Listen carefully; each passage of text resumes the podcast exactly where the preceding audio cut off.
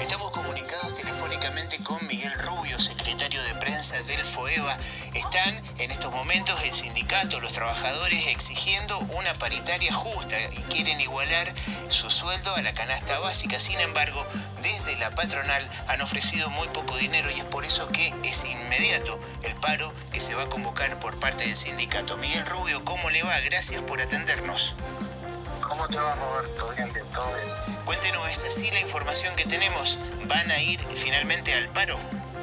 Sí, sí. Desde Federación ha decretado un paro para el martes y miércoles venidero, desde las 0 horas del día martes hasta las 24.00 del día miércoles. Recordemos que la... Sí, perdón, 48 horas de paro sin concurrencia a los lugares de trabajo.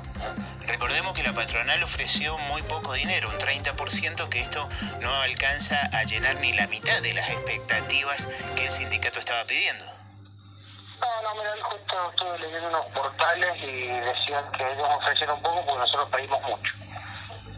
Eh, nada, sí, ofrecieron el segundo ofrecimiento, un 30% escalonado, con una revisión en diciembre, con una plata por fuera en diciembre, bueno, no, no, no, no, no le dimos, no le dimos ningún tratamiento ese ofrecimiento, así que bueno, la negociación paritaria se rompió el jueves, el día martes estuvo el plenario nacional donde se decidió esta medida de fuerza.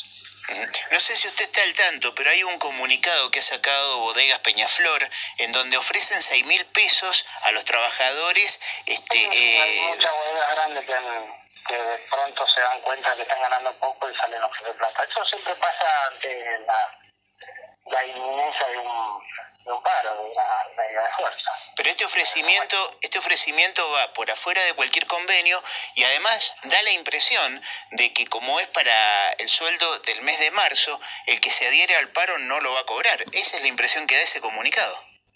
Sí, sí, en realidad, bueno, eh, eh, empiezan a articular todas estas cosas, hay bodegas que ofrecen dinero, otras que amenazan, bueno, evidentemente con, con descontar los días de paro, con no pagar los presentismos, pero digo, esto ya es viejo y en realidad, eh, a ver, eso corre por cuenta de cada uno.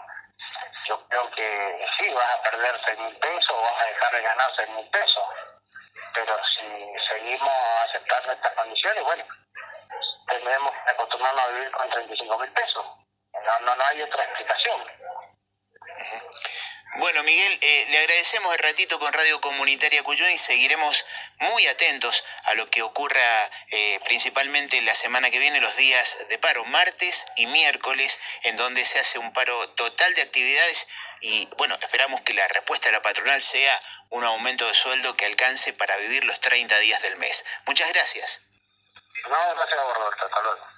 Hablábamos con Miguel Rubio, secretario de prensa del FOEVA, que nos contaba, nos confirmaba en realidad que martes y miércoles de la semana que viene trabajadores de la vitivinicultura de la provincia de Mendoza, en realidad de la República Argentina, porque es un paro nacional, van al paro.